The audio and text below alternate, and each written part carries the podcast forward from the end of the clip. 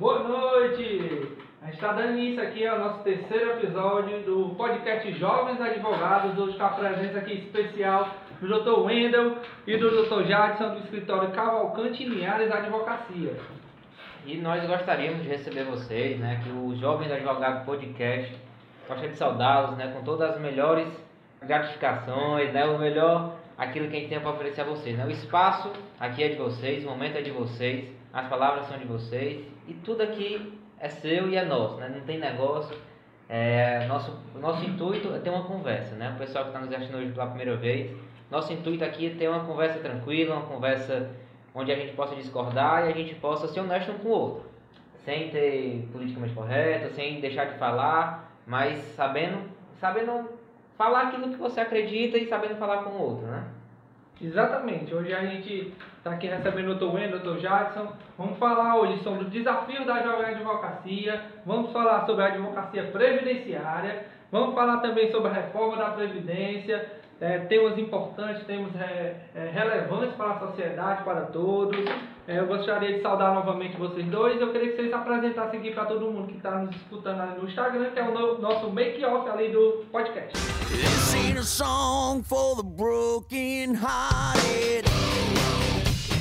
Excelente. É, boa noite, pessoal. Boa noite, Fernando. Boa noite, Cândido. Boa noite aos amigos que estão acompanhando a gente pelo Instagram. É uma satisfação estar participando desse projeto de vocês. De início a gente aceitou com muito entusiasmo. É um projeto que, conforme eu falei anteriormente, enaltece a advocacia da nossa região, mas principalmente enaltece a jovem advocacia, né, que tanto precisa de espaço. E com essa colaboração do programa de vocês, a gente está conseguindo esse espaço. Com certeza, mais jovens advogados vão aqui, vão vir até aqui contribuir para para mais jovens advogados, que a advocacia vive disso, né?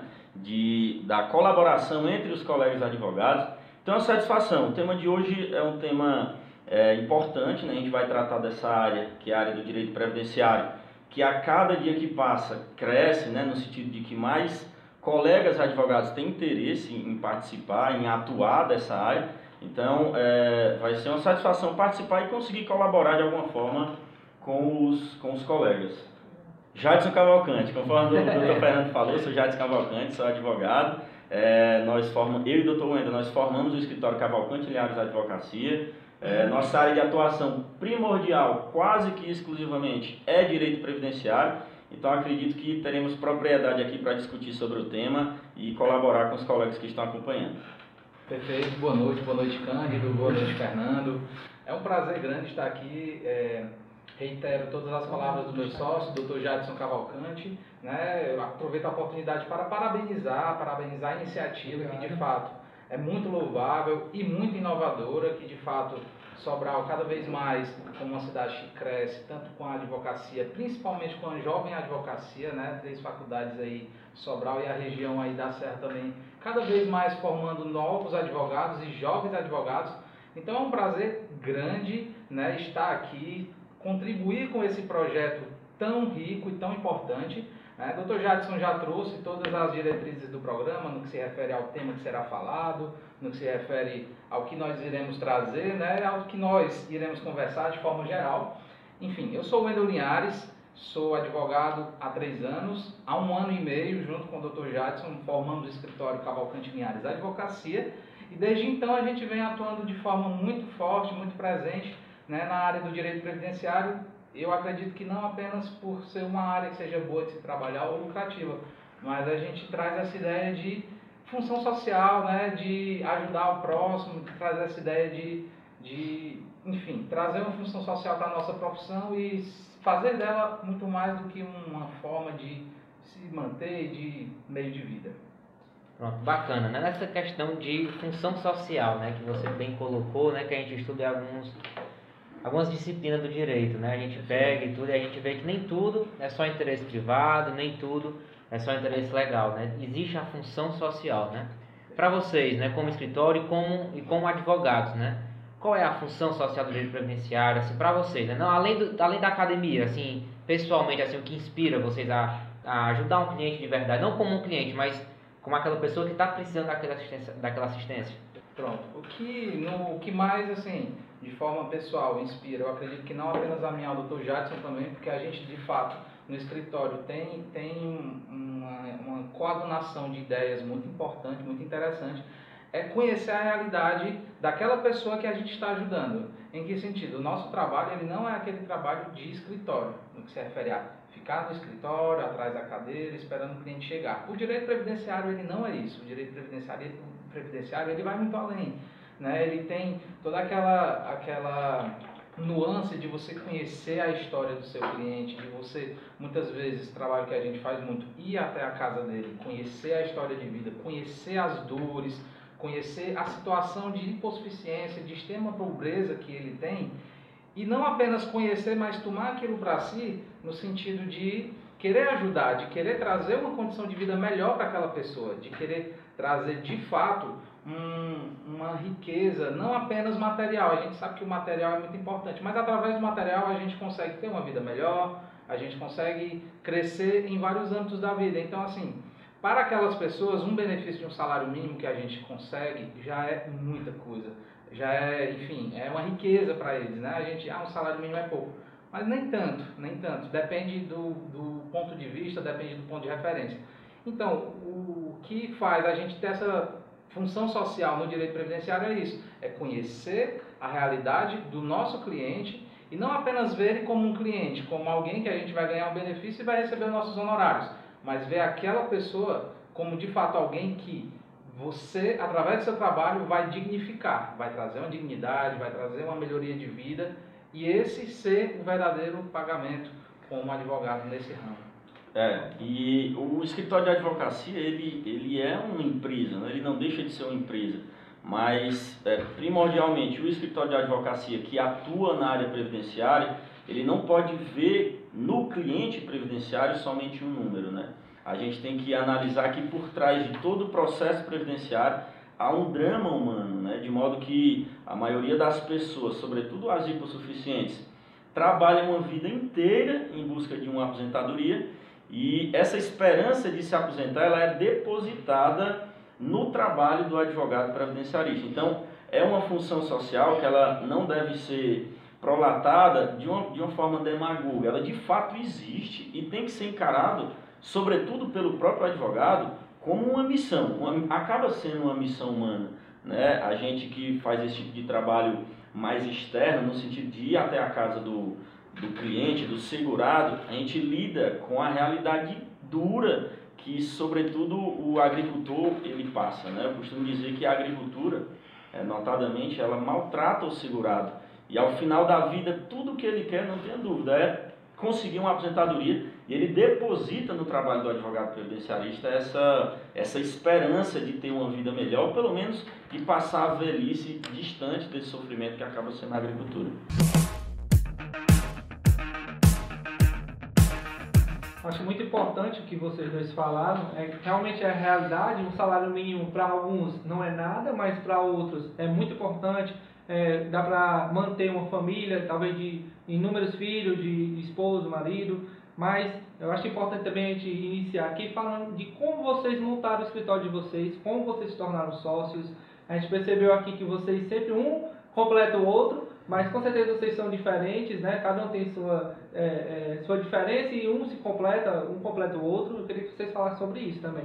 O, o, a montagem do nosso escritório, ela, ela partiu de uma amizade. Né? A gente costuma dizer que é, hoje nós somos mais amigos do que nunca, mas desde o início do escritório nós já éramos amigos. Não somos amigos de infância, mas somos amigos da, na faixa da adolescência para frente. Então, nós já nos conhecemos há muito tempo e desde sempre tivemos uma afinidade de ideias, né? Não é, tínhamos esse projeto desde o início da amizade, mas no decorrer da amizade, esse projeto iniciou e acabou se acentuando quando o Wendel começou a advogar e quando eu me formei, a gente tocou esse projeto e o direito previdenciário sempre esteve muito atrelado nas nossas vidas. Eu não digo nem só na carreira, nas nossas vidas, porque a forma como nós nos identificamos com o exercício do trabalho da advocacia previdenciária é muito parecida, né? As nossas ideias, elas são muito parecidas no que se refere ao trabalho e à vocação para trabalhar com direito previdenciário. E o escritório é, surgiu da nossa amizade. O Wendel se formou antes de mim, ele tem três anos de advocacia, eu estou fazendo agora pouco mais de um ano. E ele já trabalhava na advocacia previdenciária, atuando como advogado, e eu, enquanto estagiário ainda, né, mas também já estagiava em um escritório é, que tinha como, como carro-chefe o direito previdenciário. Perfeito, perfeito. E é muito interessante que a gente até no início da, do escritório a gente ficava meio que impressionado, porque assim, por mais que eu tenha três anos de advocacia, na prática eu só tenho dois, né? Na época que eu estava prestes a me formar, meu pai faleceu, e aí eu tive que tomar de conta do, do, de, uma, de uma padaria que era o um negócio da família, né? Então esse primeiro ano após formado eu não trabalhei. E aí acabou que no primeiro ano de advocacia em si, que foi de 2018 para 2019, meu primeiro ano no início de 2018, eu comecei na Marcos Inácio Advocacia, né? Que lá foi onde eu tive mesmo, que onde lá foi onde eu mergulhei no direito previdenciário e de fato comecei a ter experiências muito fortes com o direito previdenciário. E aí foi o tempo que o Jadson entrou em outro escritório, trabalhou em outro escritório. E o mais interessante é quando eu decidi sair desse escritório para montar o meu, porque eu decidi que a minha vida como advogado contratado iria acabar ali, era o mesmo momento em que o Jadson estava também pensando em sair do escritório dele, e na época a gente, meu Deus, como é que a gente vai fazer? A gente sem dinheiro, vamos, vamos fazer alguma forma, vamos atrás de, de enfim, dar um jeito de, de, de abrir esse escritório. E aí eu acho que Deus foi muito generoso com a gente, porque Ele de fato fez com que as coisas fossem dando certo, a mobília deu certo de um jeito, a gente conseguiu dinheiro de outro jeito para abrir o escritório e manter os primeiros meses. E assim, tudo aconteceu de forma muito cadenciada e de forma muito perfeita que hoje eu vejo que o escritório que a gente tem, a, a forma que a gente trabalha, né, a conexão de trabalho e de, de ideais, é tudo fruto de algo que, já, que, que não era planejado de hoje ou de ontem, né? Uhum. Eu, quando o Jackson entrou na faculdade de Direito, eu sempre achei ele um cara muito genial. Uhum. Quando ele entrou na faculdade, eu estava no terceiro semestre, ele no primeiro, ele chegava, Wendel, cara, me fala sobre isso, me fala sobre isso, e, e a transfusão de sangue para não sei o que. Rapaz, eu ficava impressionado. Eu, esse menino do primeiro semestre, altamente engajado, esse cara vai ser bom. E desde então a gente fortaleceu a amizade e as coisas foram dando certo até que hoje estamos aqui, né?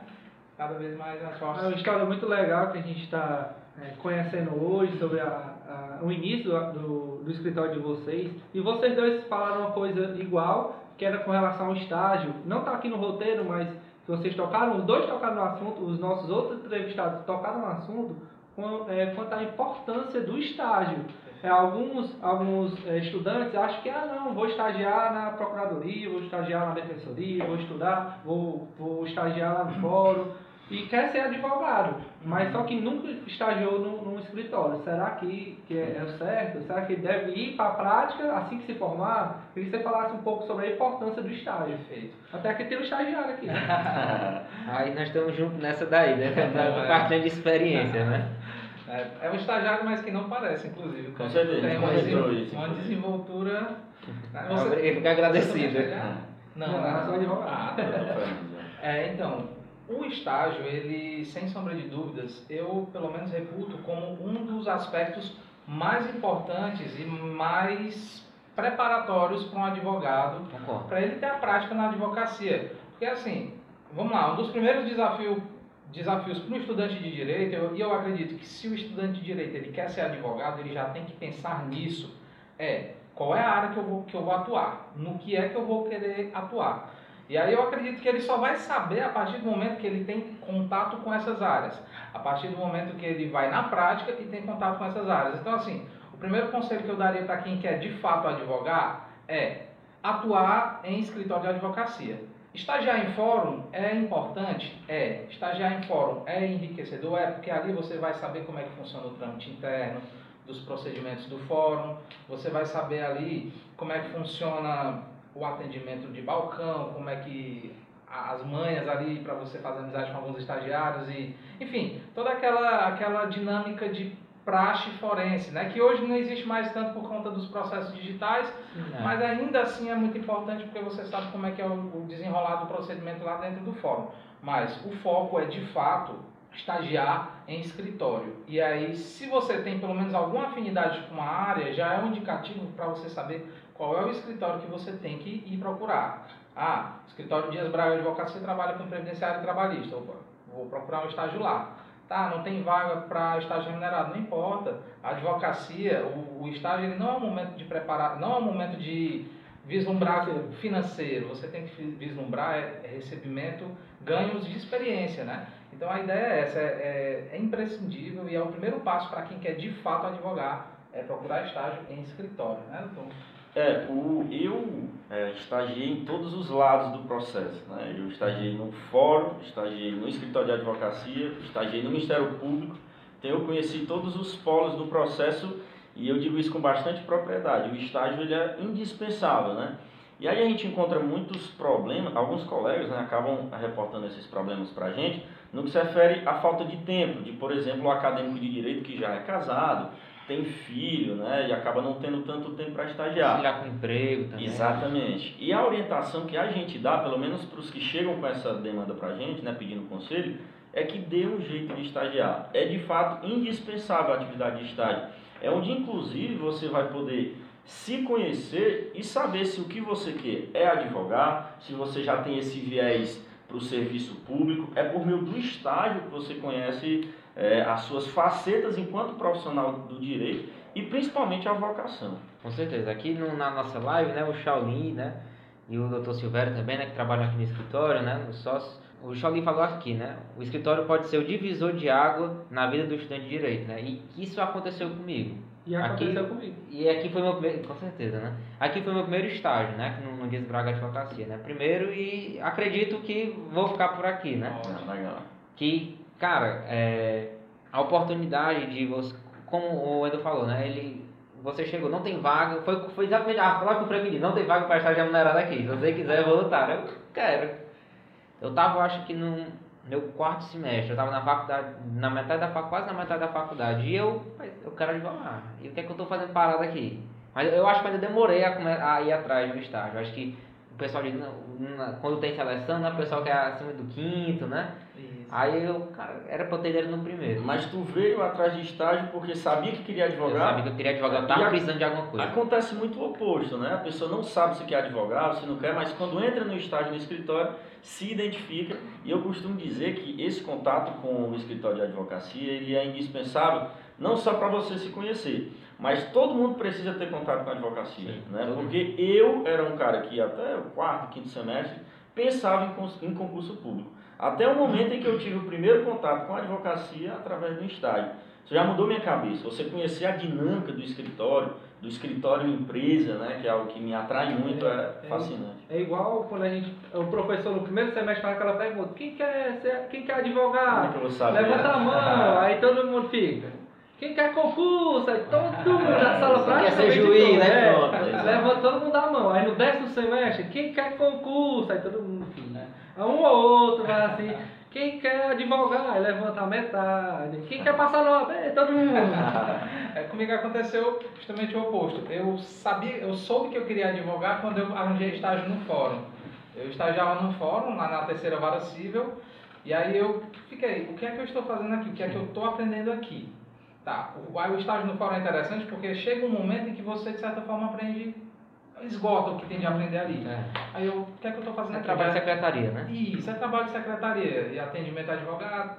E aí eu, não, não quero isso aqui para minha vida. Então, se eu advogar, eu vou estar aqui dentro? Não, eu vou estar do outro lado. Então, peraí, eu vou sair desse estágio. E aí, eu, na época, eu ganhava, sei lá, quase 700 reais. Isso para quarto, quinto semestre era muita coisa. Eu fui para um escritório de advocacia para ganhar metade. Mas, assim, foi de fato, como o Dr. Frank Sinatra disse, um divisor de águas foi uma decisão Shaolin. que foi o Dr. Shaolin, né? Pronto. Foi um divisor de águas e foi uma decisão que até hoje me baliza e eu não me arrependo de jeito nenhum.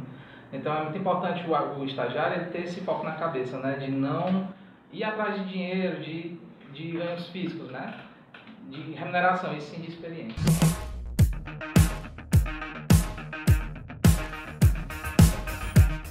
É, agora, a gente pulando, tá? já como advogados, a gente queria falar principalmente sobre os desafios de ser um jovem advogado, início da advocacia, como procurar o escritório. É, a, gente, a gente queria saber como foi o início da advocacia de vocês, quais foram as dificuldades. É, o, o meu, o meu início, né, e aí eu falo no meu caso bem pessoalmente, porque teve uma certa diferença, Luana, porque eu já saí da faculdade direto para abrir o meu próprio escritório, que foi o nosso escritório. Então a minha transição da fase da academia para o trabalho, para o exercício da advocacia, foi uma, uma transição muito repentina, né? Mas eu já tinha isso muito bem definido na minha cabeça, que eu queria advogar, e eu sempre destaco essa veia do advogado empreendedor, que eu tenho e que é um conselho que eu dou para o jovem advogado, né? principalmente para os que ainda estão pensando em iniciar é, um escritório de advocacia, empreender sempre é, uma, sempre é uma alternativa e pode ser uma válvula de escape. As dificuldades são diversas, né? É, eu costumo destacar a maior dificuldade, não só a dificuldade financeira em si, porque isso é uma dificuldade comum de todo mundo que começa, mas principalmente a dificuldade de você formar é, uma cartilha de clientes, né? Você ter é, uma clientela não que lhe procure imediatamente, mas você tem o que fazer, né? Ainda que não entre dinheiro de imediato, que você tenha a perspectiva de ganhos financeiros futuros. E aí eu costumo dizer que é, o, o destaque que você tem enquanto acadêmico de direito pode lhe ajudar muito nisso. Explico. Se você é um bom aluno, se você teve um destaque na faculdade, você foi uma pessoa empenhada, quando você se forma, você acaba sendo procurado por pessoas que sabiam que você era um bom aluno, que o seu desempenho acadêmico foi um bom, foi um desempenho bom e as pessoas imaginam que você, enquanto profissional, vai ter o mesmo rendimento, né? E aí, eu e o Endo, a gente também tem esse ponto em comum, né? Nós, naturalmente, tivemos um destaque na faculdade, à custa de muito trabalho, no sentido de estudar bastante, se dedicar bastante. Exatamente, se dedicar bastante aos estudos e aí, inevitavelmente, quando você se forma, não só clientes diretamente lhe procuram, como também colegas de faculdade que hoje optaram por não advogar, sabem que você está advogando, lembram do seu desempenho enquanto acadêmico e acabam confiando no seu trabalho, porque sabem que se você for um bom aluno, você inevitavelmente vai ser um bom profissional. Concordo muito, de fato, é, só reiterando, né? É, a gente teve uma caminhada um pouco diferente. Eu até vi que o doutor Edivanildo está aqui na live. Quero mandar um abraço, é um grande amigo. Que o meu início de advocacia, né, de fato, foi um pouco diferente. Eu entrei de cabeça né, em um escritório, Marcos Inácio Advocacia, que é um grande escritório. É um escritório que tem 60 filiais, 70, 60 unidades no Brasil todo.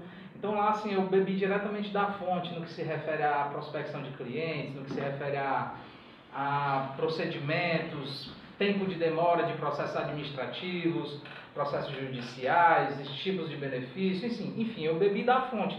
Então, assim, hoje eu sou muito grato, né, de, de fato, ter, ter tido essa oportunidade e quando eu abri meu escritório, eu já ter todas essas perspectivas em mente, né, de, enfim, da prática da advocacia. Né? Eu tive excelentes professores, excelentes pessoas que me guiaram nesse sentido.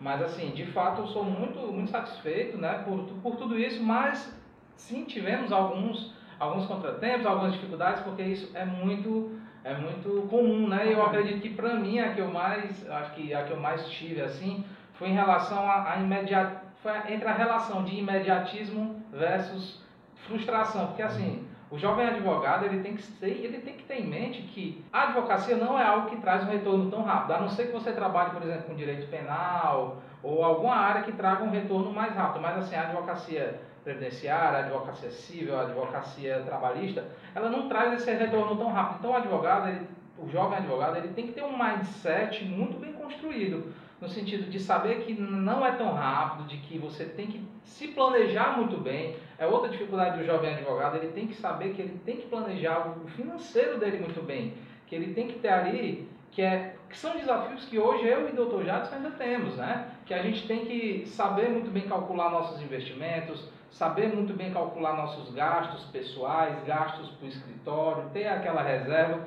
É um desafio muito grande do jovem advogado. Porque não é fácil, não é fácil você ter, é, muitas vezes você não se preparar, por exemplo, uma pandemia dessa. Vamos trazer para o contexto atual que nós estivemos.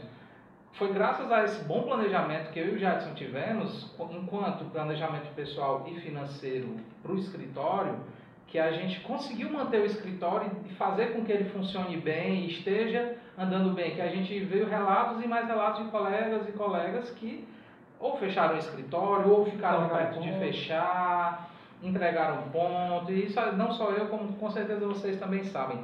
Então, assim, é, dificuldade assim que eu trago como minha é em relação a essa frustração, né, que na época eu queria alguns resultados um pouco mais rápido e eu vi que não era assim, então a prática ensina, a prática ensina muito, né?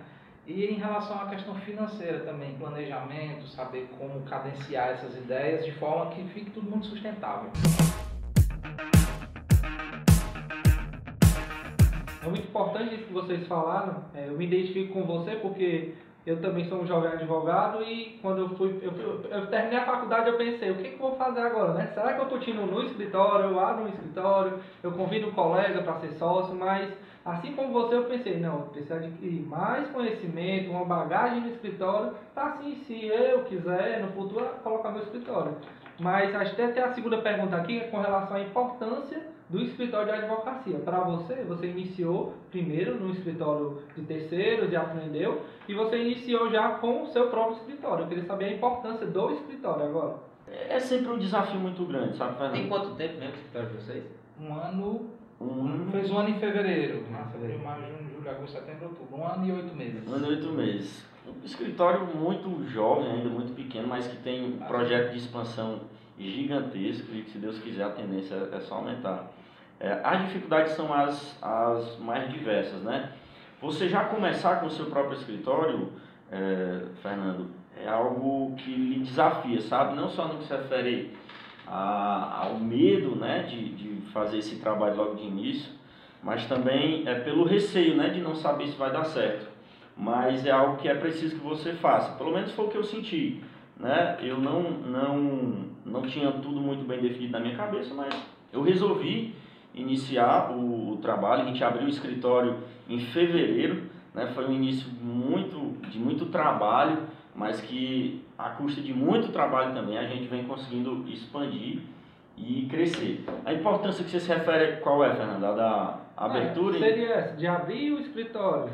Né? A importância de você abrir o seu próprio escritório no início da advocacia. Certo, perfeito. É, é, eu, eu sempre aconselho que essa questão da veia empreendedora, né? O advogado ele precisa entender que o profissional da advocacia ele é um empreendedor do ramo da advocacia. Então você precisa fazer uma autoanálise, ver se você tem essa veia, porque a abertura de um escritório ela exige sobretudo planejamento, né? Você não pode ir pela emoção ou, ou ver como uma aventura, né? Você precisa planejar é, criar um, um projeto de planejamento. Foi isso que a gente fez. Né? A gente sentou, e eu lembro muito bem que é, quando a gente, quando deu o estalo, né, o insight de abrir o escritório, a gente sentou numa mesa muito parecida com essa, eu e o Wendel, né, na minha casa, e a gente, cara, vamos colocar no papel do que a gente precisa, o que a gente já tem e as dificuldades que nós vamos enfrentar. E aí, a partir disso, a gente colocou no papel números, né, no que se refere a gastos que nós teríamos, a gente já começou a traçar um plano de ação. E aí o interessante é que o plano de ação é algo que nós temos até hoje. Né? Nós temos plano de ação 1.0, que foi o primeiro para abrir o escritório. No ano de 2020 a gente sentou de novo e, cara, ano novo começando, a gente precisa trabalhar, melhorar os resultados, plano de ação 2.0. Então todo escritório ele precisa iniciar a partir de uma de planejamento.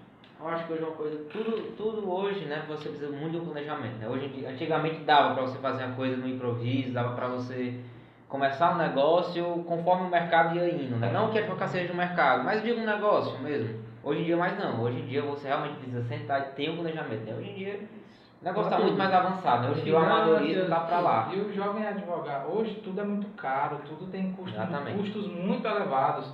Então o jovem advogado ele tem que ter em mente que, assim, no meu ver, né, a importância de um escritório, ele é muito importante, mas desde que você abra o seu escritório no momento certo, sabe, no momento onde você já tenha pelo menos uma perspectiva financeira, ou que se você já tem um planejamento muito concreto e esse planejamento já esteja funcionando. Porque se você abrir um escritório antes da hora, pode ser fiasco, né? Porque você só ele ficar traumatizado e não querer mais. isso, porque você vai quebrar, você vai esperar a cliente chegar e não vai chegar. Até como o Dr. Jadson disse, o planejamento é muito importante. Às vezes compensa muito mais você fazer um trabalho nas mídias sociais, que é um dos próximos tópicos, e fazer com que esse trabalho traga frutos para depois você estar mais estabilizado e fazer o trabalho de um escritório mesmo, inclusive a OAB ela tem, né, ela dá um suporte, tem um escritório compartilhado, que eu, inclusive, antes, nos meus primeiros atendimentos foi nesse escritório. Então, assim, é muito importante esse planejamento que o Dr. Jadson disse e, sem dúvidas, é, faz toda a diferença. E falando em custos, né, em, em, programação, né, nós queremos abrir um momento agora para nossos patrocinadores, né, o pessoal que nos apoia, né, é importante, né.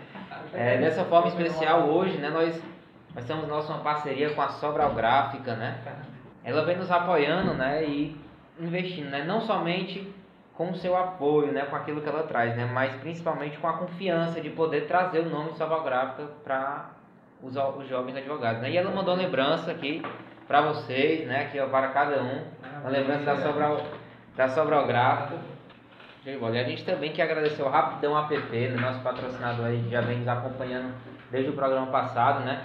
É o aplicativo de delivery mais completo de Sobral, né? Não sei se vocês já conhecem. Ele entrega alimento, bebida, água, gás, farmácia, pet shop. O aplicativo está se preparando para trabalhar até com roupas, né? Também. Show. É, questão de suplemento, todo tipo. A, a, o do plano dele está assim. Dá para entregar, a gente está vendendo. Show. Aí o Rapidão App você pode baixar na App Store, né? No, no, na, na Play Store também, né? E você ainda tem direito, eu acho que ainda, acho que ainda tá tendo direito na primeira compra 20% de desconto, né? Não, não... show, dá até pra quinta-feira. Quinta-feira começou, né? O pessoal que toma um ainda já dá, já dá pra já pedir com desconto aí, né? A gente manda um abraço pra galera do Rapidão App. E a gente volta agora para o nosso próximo tópico, né?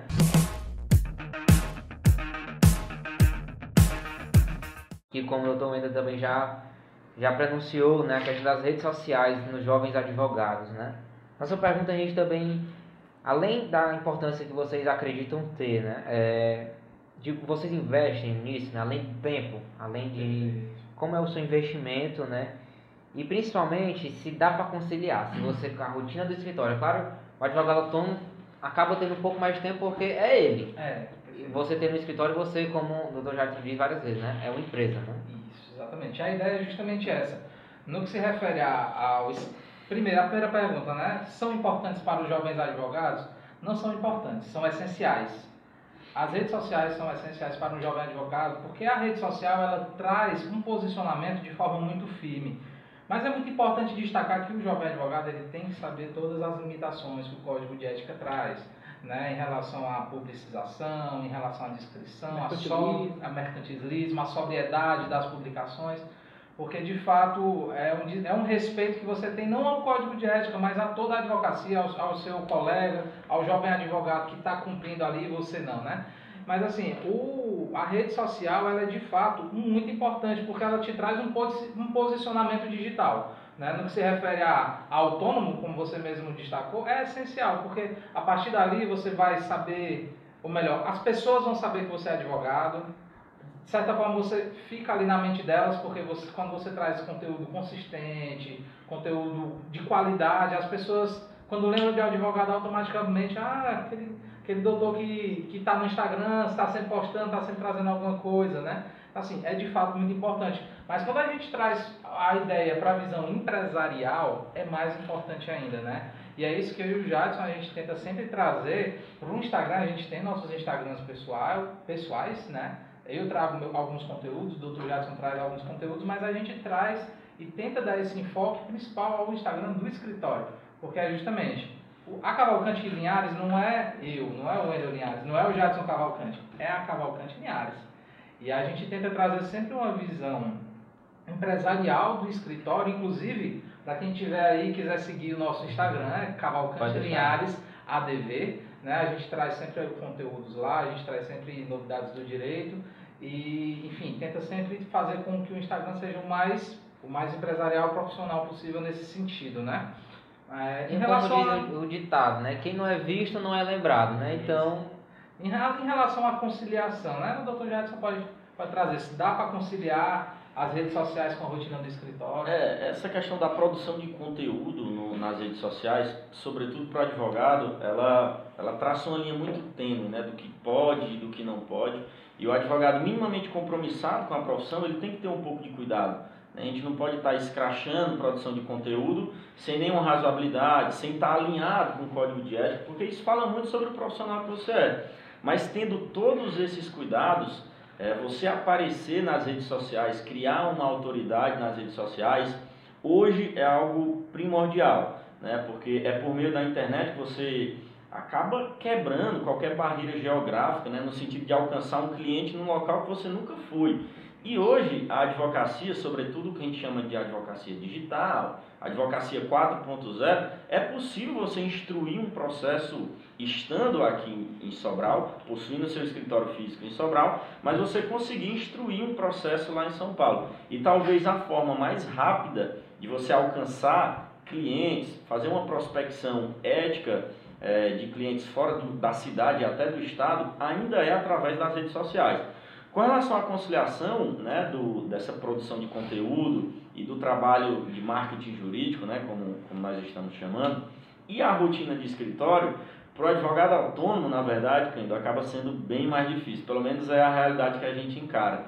No sentido de nós reconhecermos a necessidade do marketing jurídico, né, e por assim já chamando. Exatamente. Nós reconhecemos a importância, mas acaba que a rotina, graças a Deus, sem reclamar, ela é tão puxada, né, a gente tem uma, é, uma demanda que nos exige tanto, que, acaba, que acabamos não conseguindo produzir conteúdo na medida que nós queríamos, porque reconhecemos tanto a necessidade que a gente entende que seria necessário produzir mais. Mas conciliar acaba sendo bem difícil, pelo menos na minha análise. O que a gente tenta trazer ali é um pouco do dia a dia que a gente, muito, muito até mesmo na tela, né? Você está fazendo uma petição ali, você faz uma postagem, você está pegando o tópico de justiça gratuita, liga a câmera aqui, fala um pouquinho do que é justiça gratuita, conteúdos informativos.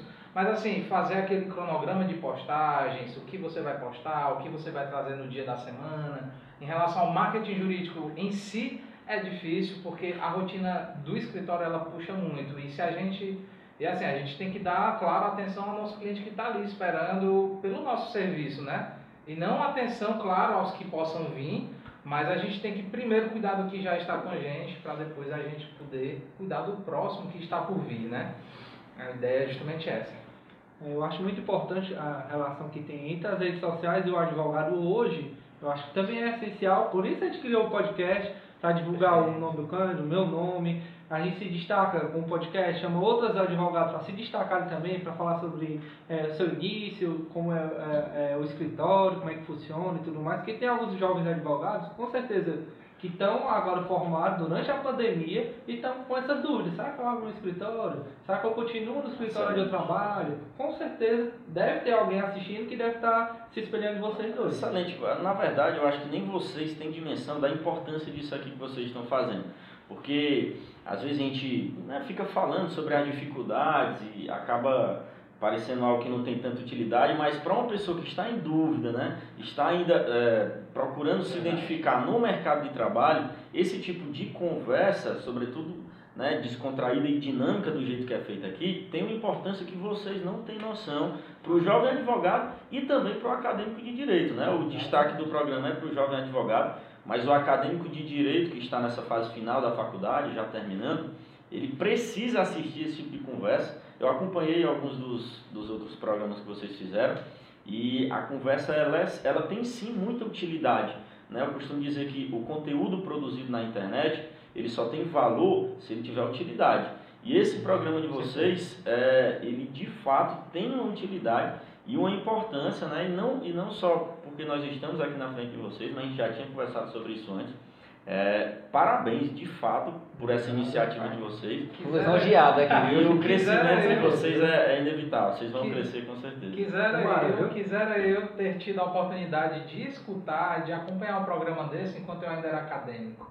Exatamente o que a gente pensa, porque eu, quando iniciei na advocacia, tinha aqui, eu já trabalhava no escritório, eu, poder, eu poderia tirar a dúvida com o advogado, mas, ah, eu boto escritório, como é ter o escritório, ter a vivência, mas o, o estudante, o advogado que está iniciando, será que ele tem? Ele sabe que isso? Será que ele sabe que tem que ter dinheiro, tem que ter estrutura, tem que comprar móveis, tem que isso. tudo isso? É justamente, imagina só, você está se formando quero saber sobre direito previdenciário, quero saber sobre advogados que falem sobre isso. Jovens advogados, vamos lá, deixa eu entrar ali naquele podcast, doutor Wendel, doutor Jadson, peraí, eu conheço eles daqui da faculdade, se formaram há pouco tempo. Deixa eu ouvir eles falando, só um exemplo, né? Deixa eu ouvir eles falando. E a gente traz, né, tanta experiência aqui, tanta coisa rica, que de fato eu, se eu estivesse me formando, se eu estivesse aí saindo da faculdade, ou então no meio da faculdade definindo assim como seria a minha vida, com toda certeza eu assistiria não só de hoje, mas assistiria toda a série de episódios Show, que, que já teve. A gente tá falando aqui há 45 minutos 45 já. e a gente nem tocou no tema de direito previdenciário ainda, e nem reforma trabalhista. E pra Mas você ter ideia da importância, fazendo aí. Bacana, da importância bacana. da gente falar disso, do desafio do jovem advogado, do desafio do estagiário, do desafio do escritório. Não, e o tema tá, tá tão pertinente assim, a gente está recebendo muitas mensagens de parabéns e tal, tá sendo de fato muito enriquecedor. Vamos fazer o seguinte, vamos mudar agora de toque, vamos falar sobre direito previdenciário. Vamos. Eu também ainda vinha falando, né? A gente. A importância da, de como o jovem advogado, por final de estudante de direito aí no final, de, de se decidir, né? De, de, através do podcast, através de uma conversa dessa, saber o que ele vai querer, né? E aquele que já está pensando na advocacia previdenciária, né? Já está pensando em trabalhar nesse lado, Já né? O que definiu, é- né? que já definiu ou, ou que, ou que tenha pelo menos uma perspectiva, né? Aquele que já porque estagiou, porque já ouviu falar, porque teve alguém em família que se beneficiou com isso, né? É, por que vocês escolheram, né? E questão de questão de advogados na área e vale a pena mesmo? E aí? Meu amigo, não vale a pena não. É muito, muito além disso. É de fato uma realização pessoal. Para quem gosta da área, eu acredito que você tem que ter muita firmeza no que você quer, sabe? Você tem que ter muita firmeza na área que você quer atuar. Porque não adianta você atuar na área por dinheiro, isso é, isso é muito é, clichê a gente dizer, né? Que você não deve se basear pelo dinheiro. Mas assim, é, é muito real, ainda acontece muito. Eu vejo colegas indo trabalhar no direito penal porque o retorno é rápido, mas acaba não. Enfim, se você não tem aquela identificação real e sólida com a área, não se sustenta. Não é a da sua essência. Então, assim, você tem que saber qual é a área de fato que você quer atuar e a partir disso cair para cima, se especializar nela. E é justamente a área, a área previdenciária. Eu, de certa forma, caí de paraquedas, né? Acho que a vida me levou ali para trabalhar com aquela área. E já de começo eu fisguei essa área. Então, assim, eu, eu milito nessa área, eu escolhi nessa área, eu acredito que muito por afinidade. E hoje a certeza que eu tenho é por vocação, né? Por questão de amar trabalhar com isso, como eu já trouxe antes. É, saber a importância de ajudar um segurado, de trazer dignidade financeira para a família daquela pessoa, não apenas para ela, mas para o segurado ou para o beneficiário de BPC, enfim, é trazer isso. Então, assim, eu acredito que é mais uma, é quase que uma missão de vida, né? A, a minha escolha pela área previdenciária.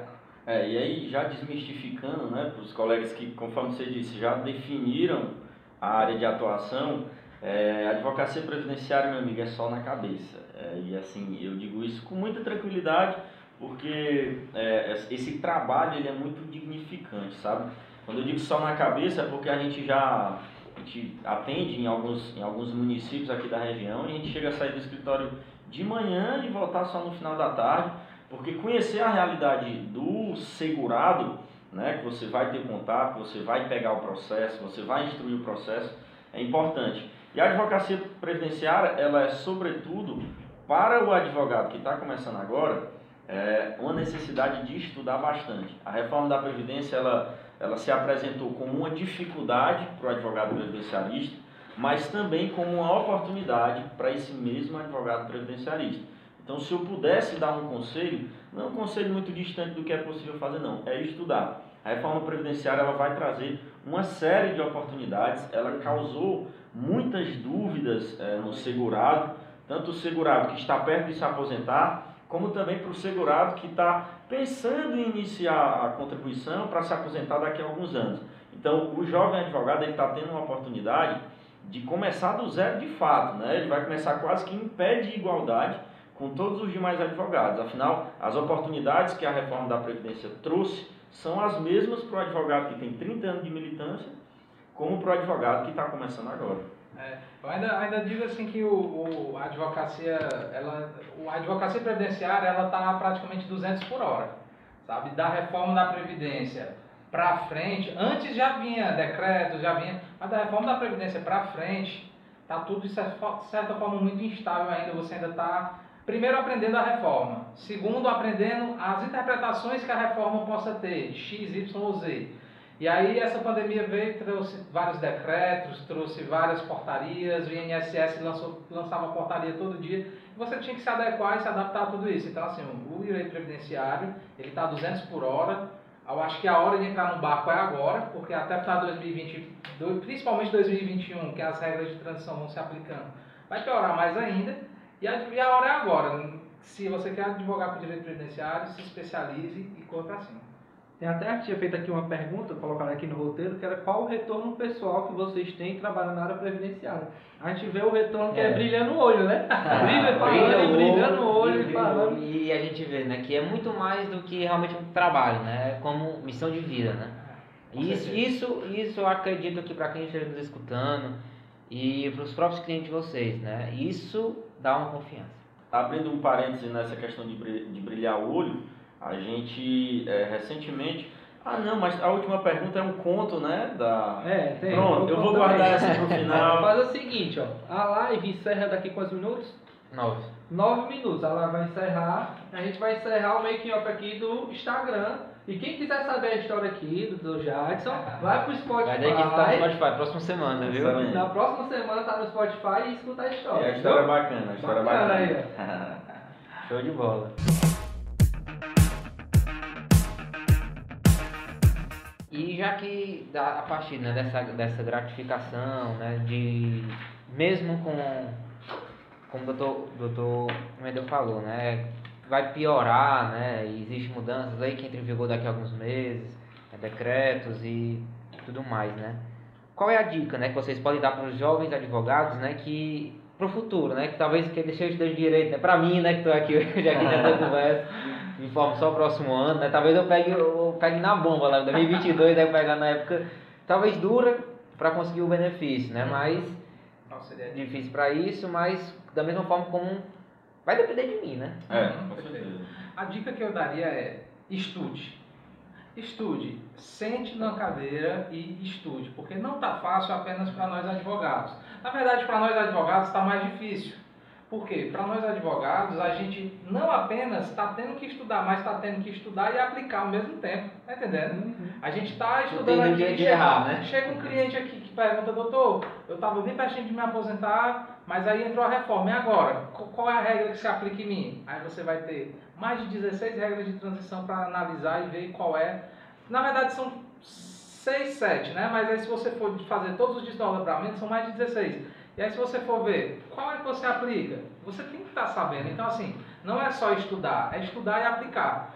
Para um jovem advogado que ainda está entrando na advocacia previdenciária, a mesma. E para o estudante de direito, aí é que eu reforço. Estude, se você ainda não pegou a cadeira de previdenciário, já estude antes da disciplina.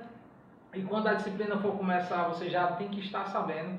Porque assim, como eu falei, o direito previdenciário ele está correndo a 200 por hora.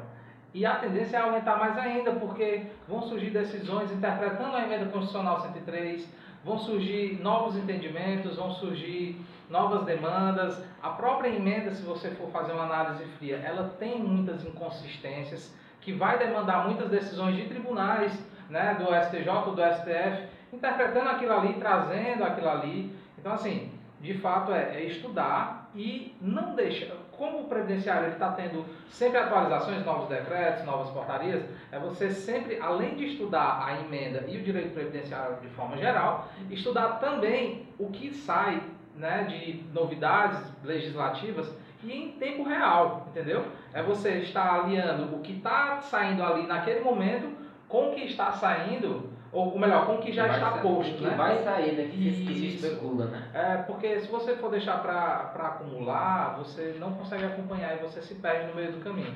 Entendeu? Basicamente é isso. A dica que eu daria é essa: estude. Mas apenas não estude. Se você é um jovem advogado, você tem que estudar e criar um plano estratégico para advogar com aquilo ali. Porque também só estudar não, não é. enche barriga e não faz você prosperar na advocacia. Então estude, mas também tenha um plano estratégico para aplicar na prática e conseguir né, fazer com que o estudo seja aplicado. Com relação à prática, É engraçado porque a gente vê, a gente vê a matéria lá na faculdade, quando vai pra prática, um susto, meu Deus, o que é isso aqui? Rapaz, isso aqui eu não aprendi na faculdade não. A gente sempre faz a mesma pergunta.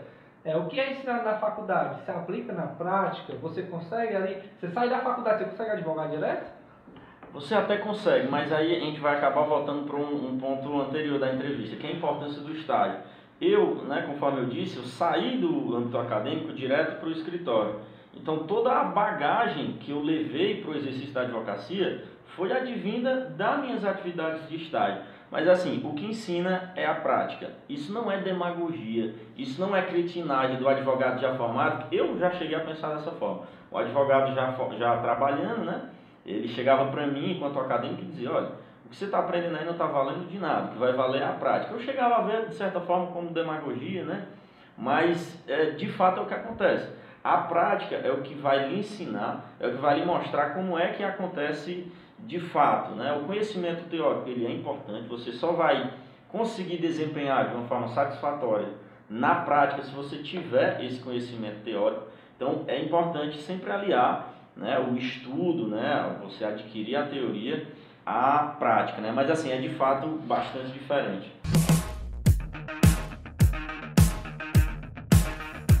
É, com relação agora, falando sobre a pandemia que a gente passou, todo mundo passou por dificuldade, não só os advogados, comerciantes, as pessoas, uhum. algumas pessoas perderam entes queridos e tudo mais, mas com relação à pandemia e o INSS, beneficiou o advogado essa paralisação com questão do, do, do administrativo? É, Fernando, o, o, INSS ele recebe muitas críticas né, por parte dos advogados em razão de alguns posicionamentos, de alguns procedimentos.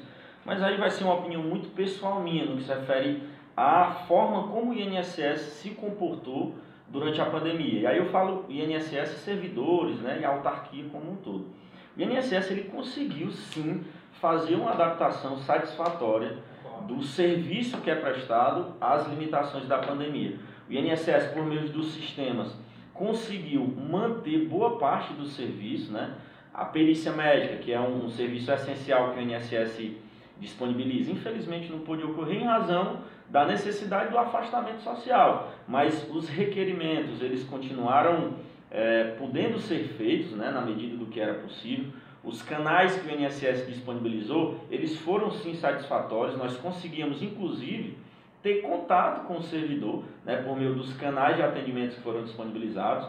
O INSS disponibilizou e-mails, o INSS disponibilizou WhatsApp, para você ter uma noção. E no meu entendimento, para né, na seara do serviço público, isso foi sim um desempenho satisfatório, você conseguir ter contato com o servidor, mesmo com a agência, né, o espaço físico totalmente fechado. Eu tenho uma teoria de que, na verdade, acelerou inclusive a análise dos processos, sabe?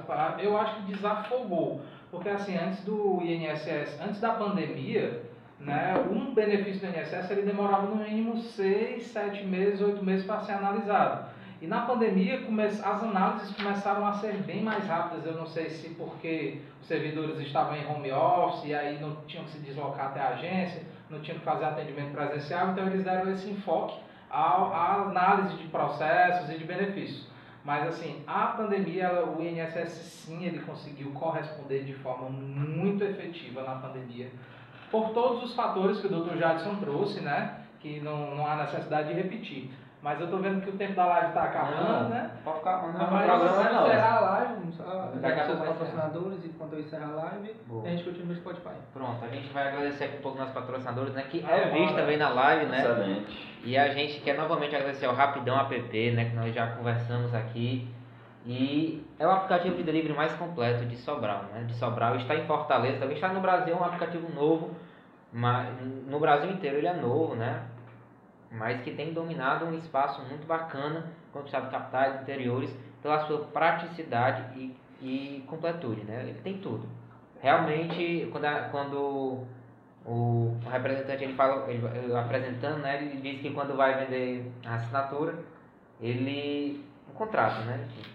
ele fala, né? Se você tem possibilidade de entregar o seu produto, a gente, entrega. a gente pode entregar. A gente pode entregar. E, e é rapidão. E é rapidão. é rapidão. Tem vezes quando a gente pede pra cá, a gente pede 15 minutos. Tem que correr, porque senão não vai. Legal. E também a Sobral, Sobral Gráfica, né? Que É, nos, presenteou com a agenda. que nos presenteia, né? Com a vai mostrar agenda, a gente bloquinho. durante todo o ano, né? Vai, exatamente. E todos os seus serviços, né? De prestação que sempre vai existir, né? Ah, O advogado, como você bem disse, né? A gente existe plataformas digitais, mas muitas coisas não superam o papelzinho, né? Não superam a agenda, né?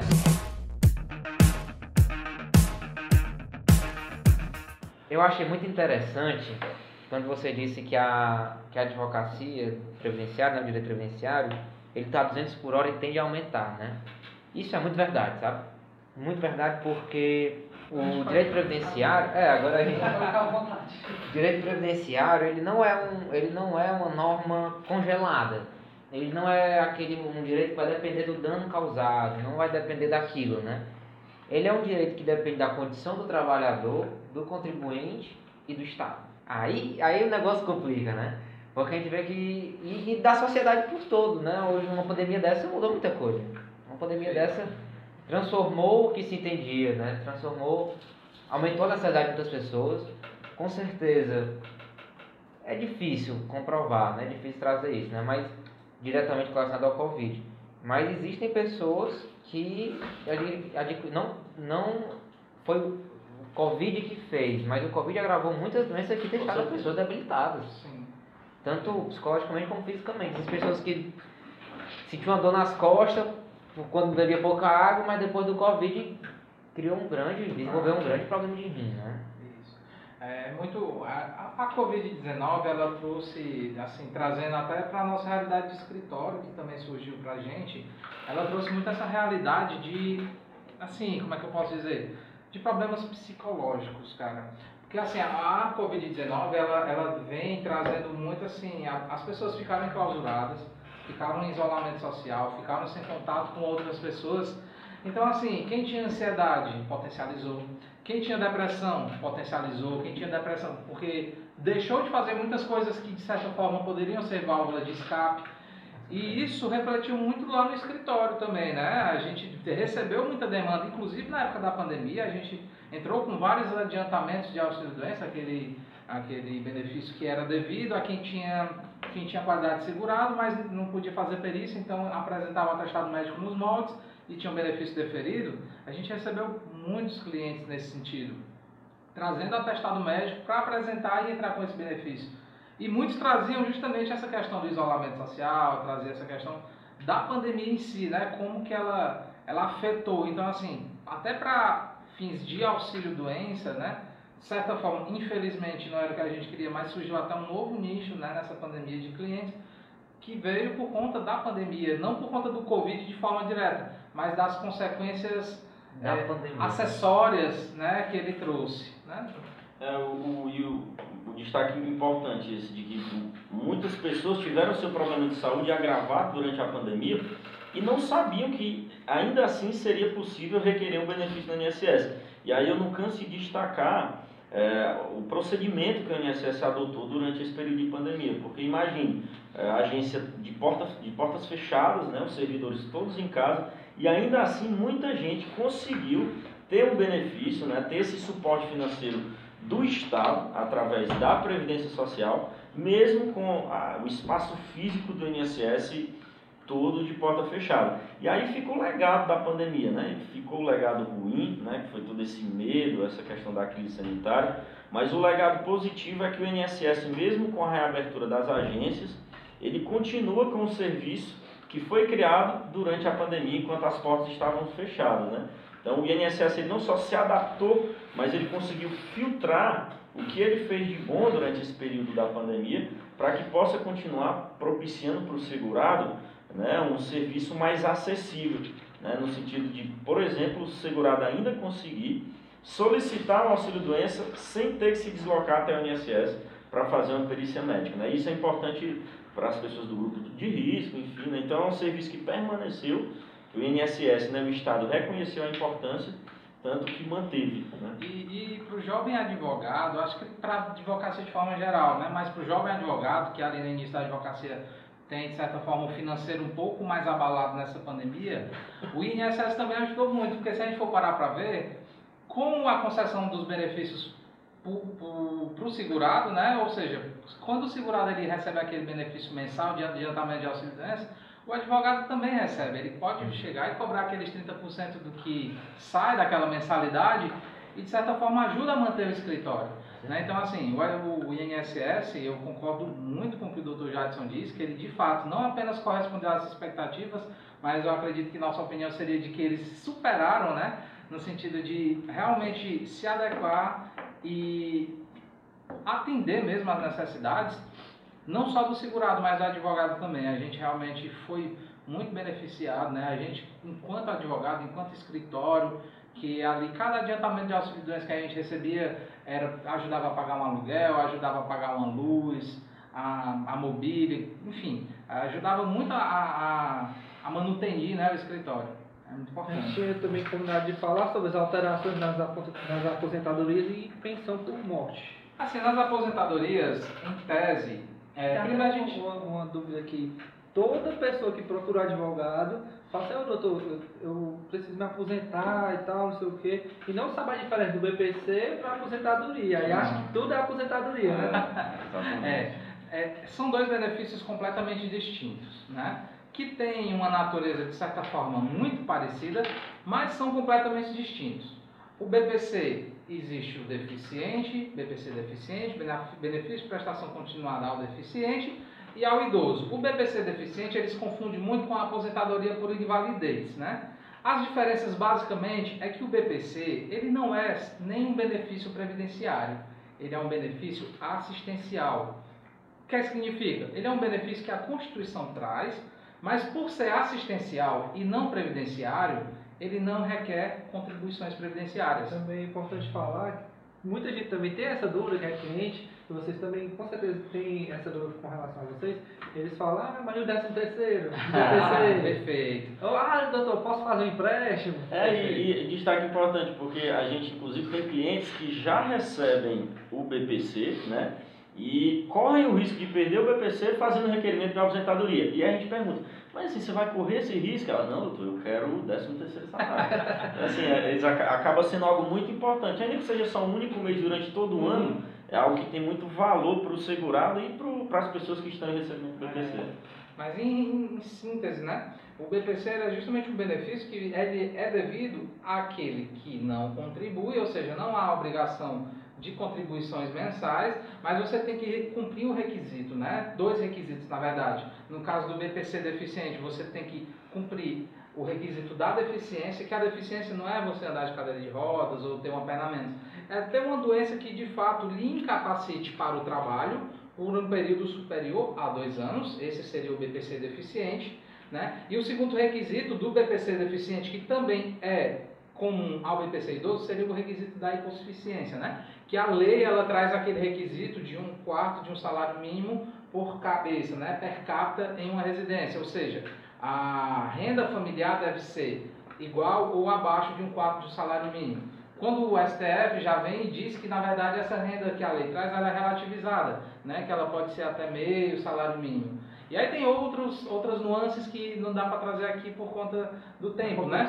Mas o BPC idoso, a diferença dele para o BPC deficiente e o BPC idoso é o que se confunde com a aposentadoria por idade, é que o BPC idoso é devido também a pessoas que nunca contribuíram ao INSS, mas tem direito ao recebimento do benefício desde que tenha 65 anos de idade e também cumpra um, o requisito da hipossuficiência, da pobreza na forma da lei, como a gente chama, né? que seria esses requisitos que eu acabei de explicar em relação a um quadro de um salário mínimo no âmbito do INSS, que ele ainda interpreta de forma muito legal, e no âmbito da justiça, de acordo com a análise social, econômica, que normalmente os processos judiciais têm através da, da visita social, a renda seria até meio salário mínimo. A diferença desses dois benefícios explicados para a aposentadoria por idade, basicamente, é que a aposentadoria por idade ela requer contribuição, ou seja, você tem que ter um tempo mínimo de contribuição e requer uma idade mínima, que para o homem é uma e para a mulher é outra. Aí, para a gente falar um pouco da aposentadoria e de mudanças de aposentadoria que houveram na aposentadoria no âmbito da reforma da Previdência, é importante destacar que a aposentadoria para quem cumpriu os requisitos até 13 de novembro de 2019, ou seja, até um dia antes da, da reforma entrar em vigor, tem o seu direito adquirido. Ou seja, não é a partir da, DE, da data da entrada do requerimento, não é a partir dali que você vai ter o seu direito adquirido. Digamos que um homem conseguiu é, contribuir 15 anos e tem 65 anos até o dia 10 de novembro do ano passado, antes do dia 13. Se ele der entrada no benefício no final desse ano, se ficar configurado que ele cumpriu os requisitos antes da, da entrada em vigor da reforma da Previdência, ele terá todos os seus direitos garantidos, né? Mas a reforma da Previdência, para quem não cumpriu esses requisitos até 13 de novembro de 2019, há algumas regras de transição, como eu disse, são várias, não dá para falar todas aqui, mas os novos requisitos pós-reforma da Previdência é, seria para homem, idade, continua os 65 anos de idade, mas para ele agora, a partir da reforma, terá que ter 20 anos de contribuição, e para a mulher, continua os 15 anos de idade, mas a partir da reforma terá, ou oh, perdão, continua os 15 anos de contribuição, mas a partir da reforma terá que ter 62 anos de idade. Essas mudanças pontuais que eu disse, de 20 anos de contribuição para o homem e 65 anos, que continua igual era antes, e 62 anos para a mulher e 15 anos de contribuição para a mulher, para quem se filia após dia 13 de 11 de 2019, é essas regras. Por isso que até teve até uma correria, de certa forma, na época, para o pessoal fazer uma contribuição. Porque é. se você se filia, se você fizer uma contribuição, como homem, por exemplo, você só vai precisar pagar 15 anos, não 20 anos. Né? Houve todo, todo um movimento no final do ano passado. E aí, para quem está ali pertinho, digamos assim, próximo de, de se aposentar e chegou no dia 13 do 11 e ainda não conseguiu se aposentar, mas já estava na porta, existem as regras de transição, né? E essas regras de transição são inúmeras. Eu vou trazer uma aqui a título exemplificativo. Trouxe até uma, uma colinha aqui para trazer um exemplo de forma mais concreta. Antes, conforme eu expliquei antes, é, o homem com 65 anos se formava, é, se aposentava, né? E a mulher, antes com 60, agora 62.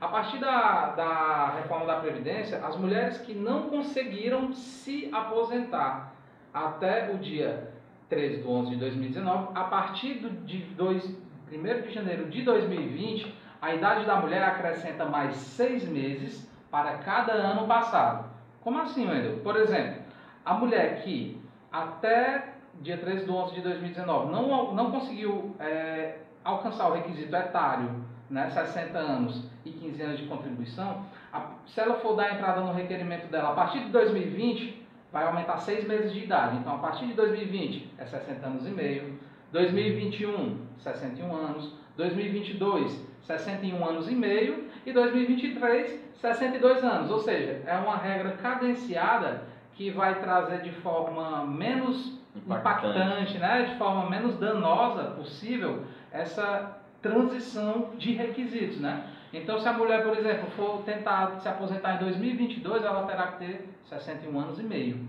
Entendeu? Assim funciona. Teriam outras regras, mas eu vou passar aqui a palavra para o Dr. Jackson. As outras regras vocês acompanham lá no Instagram. É isso, do Wendel Linhares ADV, Jackson Cavalcante ADV e, e Caval, Cavalcante Linhares ADV. Pronto. É bom demais.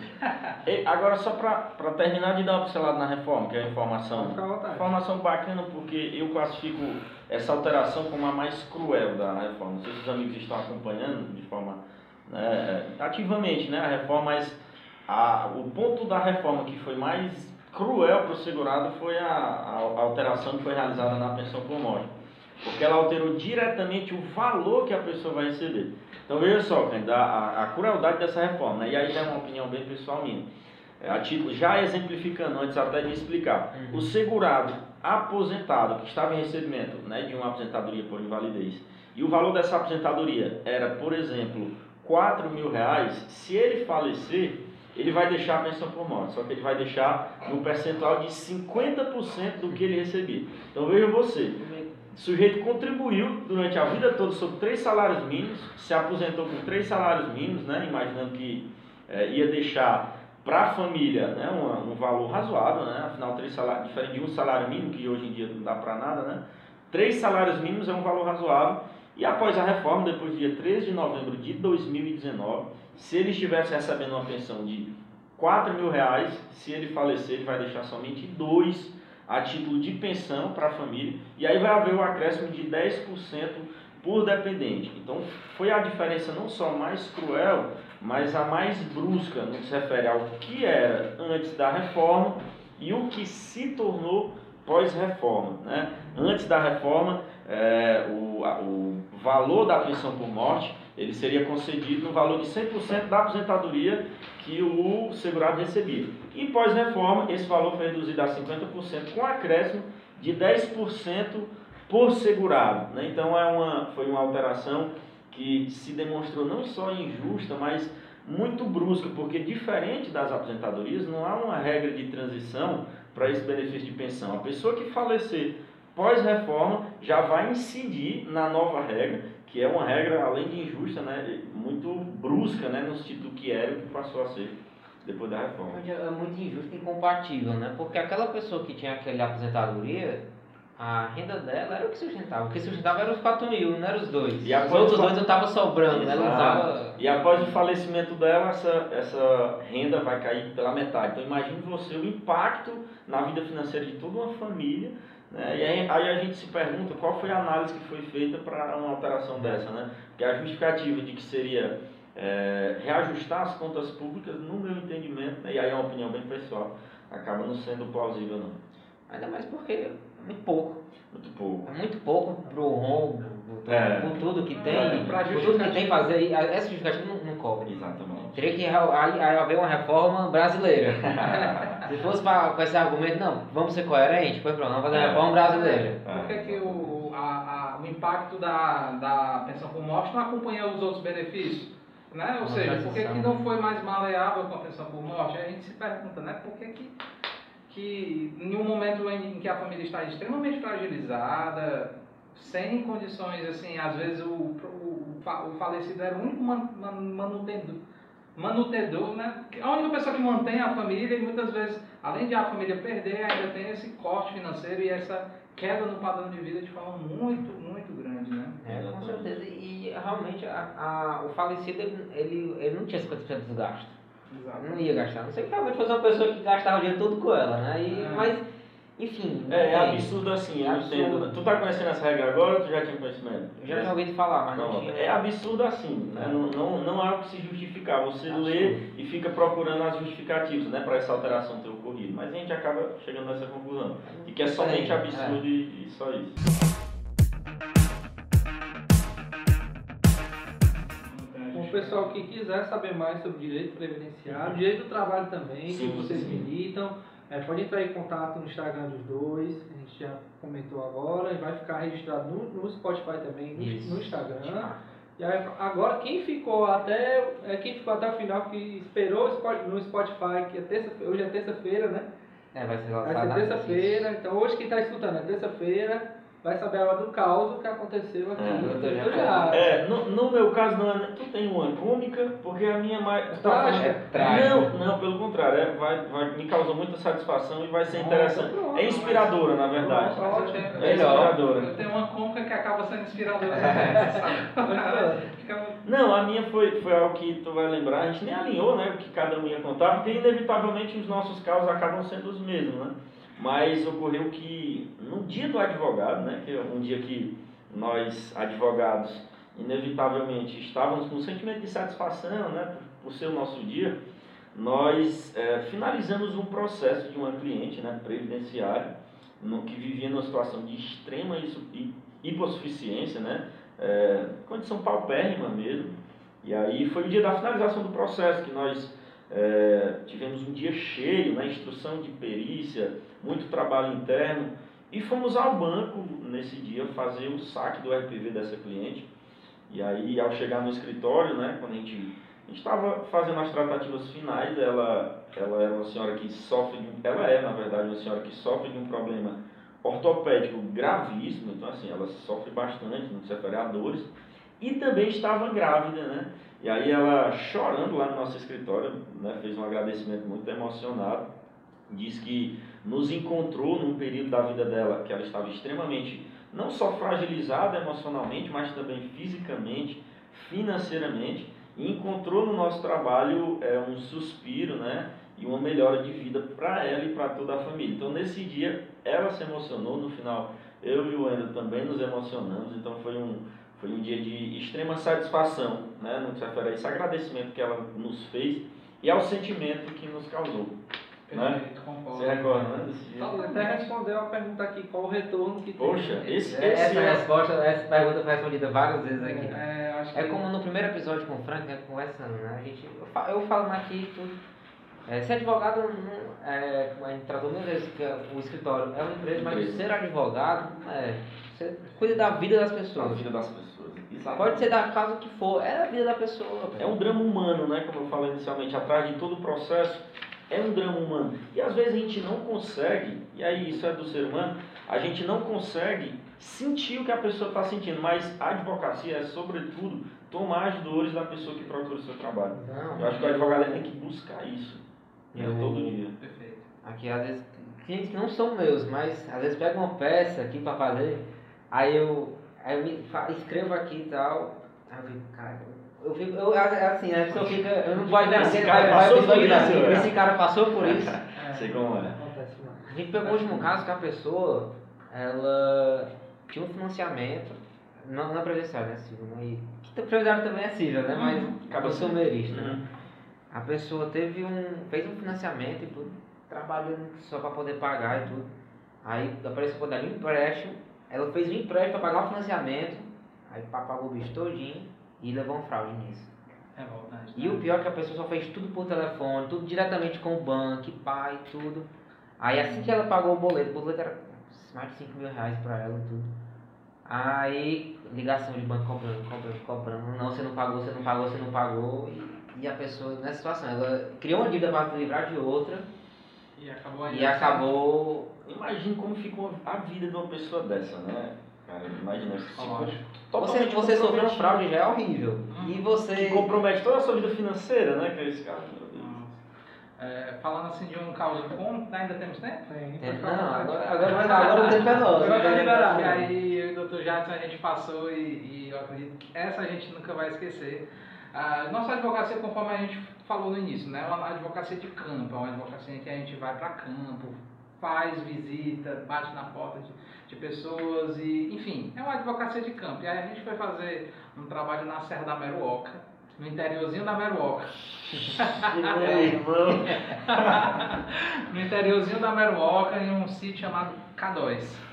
Era um dia de chuva, estava chovendo muito, estava muito nublado, era no inverno mesmo, inverno de 2019, foi bem forte. E aí a gente foi do jeito que a gente estava aqui, só que mais arrumado de sapato social e tudo. E aí a gente começou a subir alto, descer alto, fez algumas visitas, prospectou alguns, alguns processos e tudo, conversando e tal. Na volta já estava ali naquele limiar de 5 horas para 5 e meia, já estava naquele limiar assim que você não sabe o que é, que- se é dia, se é noite, tudo nublado. E a gente pegou uma curva errada. Essa curva errada, ela, ela rendeu uma aventura muito grande pra gente, porque a gente foi bater, a gente desceu, desceu, desceu, desceu. A gente foi bater no último ponto da Serra da Meruoca. Que não tinha mais pra onde ir. Não tinha mais pra, pra onde ir e a gente não tinha pra onde voltar. Vamos voltar. Só que tava chovendo, né? Tava muito úmido e muito nublado. Cadê que o carro subiu? Oh, O carro só fazia atolar. O carro só fazia atolar. A gente Não veio botava. nada. Quanto mais entrava, mais o carro Não, e atolava. quando a gente chegou no limite, tinha só uma casinha. Essa mulherzinha saiu lá da casa e disse assim: Vocês chegaram até aqui, ninguém vem aqui. O carro do colégio que vem pegar os meninos fica lá em cima e os meninos vão andando. Porque era de- era de fato uma descida muito íngreme e a gente desceu lá pra ir embora. Não, e, a, e a gente assim: Não, senhora, ah, então pra onde é que a gente volta? Meu filho, você não vai conseguir voltar, não. Seu Ozanan, nunca mais me esquecer do nome. Aí, dele. continua aí. Aí a gente pegou, e agora o que, é que a gente faz? Todo mundo, tudo de terno, já era de noite. Quando a gente tentou subir, a gente tentou empurrar, fez de tudo. Dá não, bora voltar. E aí lá vai a gente voltar do K2 até a Santa Bárbara, que era outro sítio que dava 4 quilômetros. E veja, o carro ficou. O carro É. ficou lá, o carro ficou lá. O carro ficou lá e a gente a pé, de sapato social, à noite, tudo escuro, só o sobrinho do seu Azanã iluminando assim, ó. E a gente indo a pé, voltando a pé. na peleja, cansado e com frio, porque tava frio na época. Deixamos o carro lá, não dava, né? Voltamos para Sobral. Um carro foi buscar a gente lá onde a gente ficou, porque não dava para ir até Meroca. Não dava pra Aí comer o voltamos para. Sobral. Voltamos pra Sobral. No outro dia a gente pegou uma Mercedinha daquela, né? Uhum. Não, vai dar certo, a gente alugou, fomos com o homem até lá. O homem, hora que o homem chegou, olhou assim. Tá não. Se eu descer com ela, Eu vou nada, amigo. se eu descer com ela, eu fico. Eu não vou tirar seu carro, vou conseguir tirar seu carro, não. Meu Deus do céu, e agora? O que é que a gente faz? O que é que a gente faz? Aí voltamos, aí voltamos, a gente alugou uma patrol. Vocês têm noção do que é uma patrol? Patrol é aqueles carro amarelo, Grandão. grandão, que tem seis pneus em cada Sim, sim. lado. Ou tem três pneus em cada lado. Pneu também Fora de terra, sala. né? Isso. Fora de estrada, né? O pessoal chama. É, A gente cavalo, des- asfalto, sabe? né? A gente desceu com a patrol lá embaixo, amarrou o carro, tudo direitinho. Na hora de subir, a patrol ficou.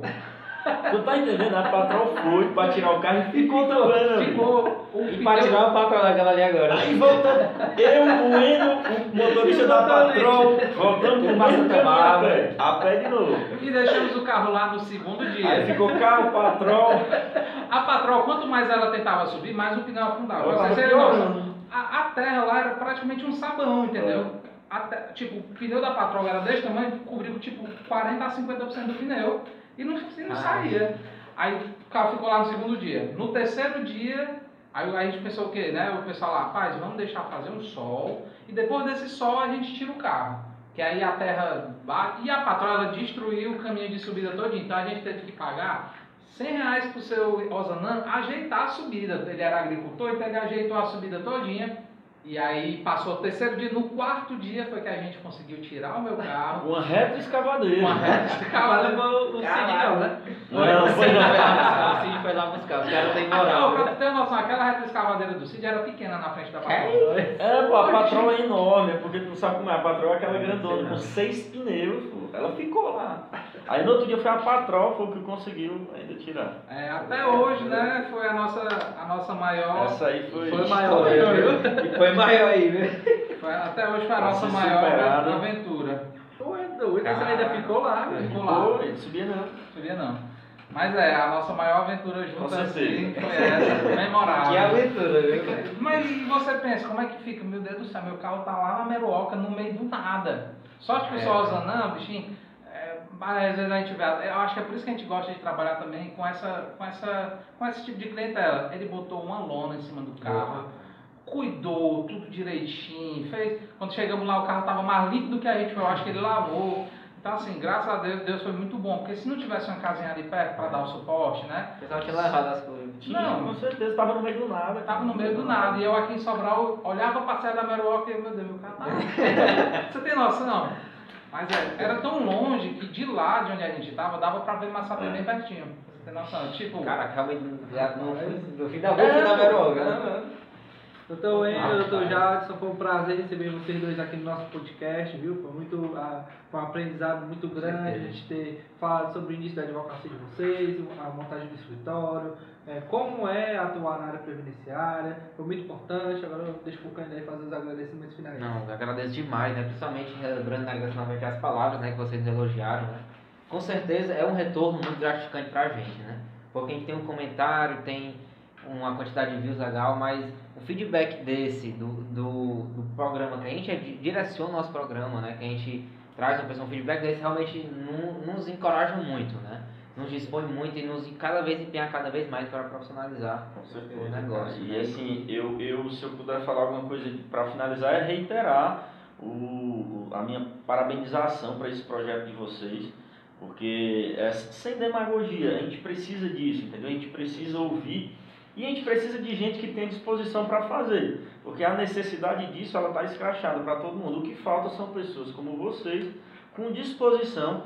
Vocês trabalharam até agora, né? 5, 6 horas. E estender a noite de vocês, vocês poderiam estar des- descansando aqui para disponibilizar esse espaço para o jovem advogado, não só participar, mas poder aprender assistindo. Então foi uma, uma satisfação, né? uma, uma participar e eu espero que vocês prossigam. Eu digo isso muito honestamente. No que tiver ao nosso alcance, a gente quer estar ajudando. Né? Esse tipo de patrocínio ninguém pode fazer, né? Vocês sabem. Mas apoio, né? Logística que vocês precisarem, nosso escritório, eu, doutor Wendel, a gente vai estar à disposição. E parabéns mais uma vez. E vocês vão crescer. Vocês vão crescer porque a ideia, além de inovadora, ela é muito bem executada. Ela é muito bem executada, de, até mesmo de forma técnica. A gente vê a preocupação do microfone, esse microfonezinho para lá. Por isso que eu pedi até para o Dr. Jasper estar aqui para captar melhor, de forma mais geral, né? Então, assim, é, vocês trazem uma qualidade técnica de captação de som, de condução do podcast muito bem feita. Então, assim, é, é um programa feito de jovens para jovens. Né? É um programa feito por quem está ali. Está todo mundo no mesmo barco, está todo mundo na mesma, na mesma vibração, digamos assim, no mesmo momento de vida. Então, é uma experiência não só para vocês ou para quem estava assistindo, mas é uma experiência para nós também, né? É, enriquecer o próximo e se enriquecer junto, porque a partir do momento que a gente ajuda o outro, a gente cresce muito, né? E, e também a gente também faz parte de quem está do outro lado, porque quando veio o Dr. Bruno, quando veio o próprio, no primeiro episódio, o Dr. Frank Sinatra, doutora Karen, doutora Karen é, é, eles trouxeram muitas informações enriquecedoras que a gente aplica no nosso dia a dia. Então, assim, mais uma vez, parabéns pelo programa. Continuem, continuem. É, cada vez mais a tendência é crescer, crescer cada vez mais. Vocês estão no início, mas a ideia é que vai abarcar cada vez mais aí um número maior de pessoas. Vocês já vão ter o registro de todos esses podcasts. Então, daqui a uns dias esses podcasts aqui vão estar trabalhando para vocês, porque os registros já vão estar lá. Então, assim, parabéns, parabéns e parabéns mais uma vez. Obrigado. A gente fica muito agradecido. Novamente, um agradecimento aos patrocinadores, né? No Rapidão App você pode baixar. Se você não está escutando em Sobral, né? Fortaleza está no Brasil aí. No, provavelmente na sua cidade tem também. A gente tem em todos os estados. É, baixa o Rapidão App. É o aplicativo dele mais completo da sua cidade. E a Sobral Gráfica, né? Que vem nos patrocinando, nos ajudando com presentes, com todo esse apoio, né? E faz gráfico em geral, né? Do, adesivo, do, do adesivozinho a um grande banner, é todo cartão, cartão, cartão para advogados, né? Exatamente, tudo, pastas, advogado. Vamos, Vamos pedir um patrocínio também para os convidados, né? Um desconto, né? Ah, bom, pronto, pronto. Daí é, e com valor retroativo, né? Com é retroativo é também. Né? Verdade, né? Pra quem já é retroativo. Gostei. Foi um prazer. ser jogado, é advogado, viu? Então não. Vamos estar tá encerrando aqui o nosso podcast. E na terça-feira a gente divulga o nosso próximo convidado.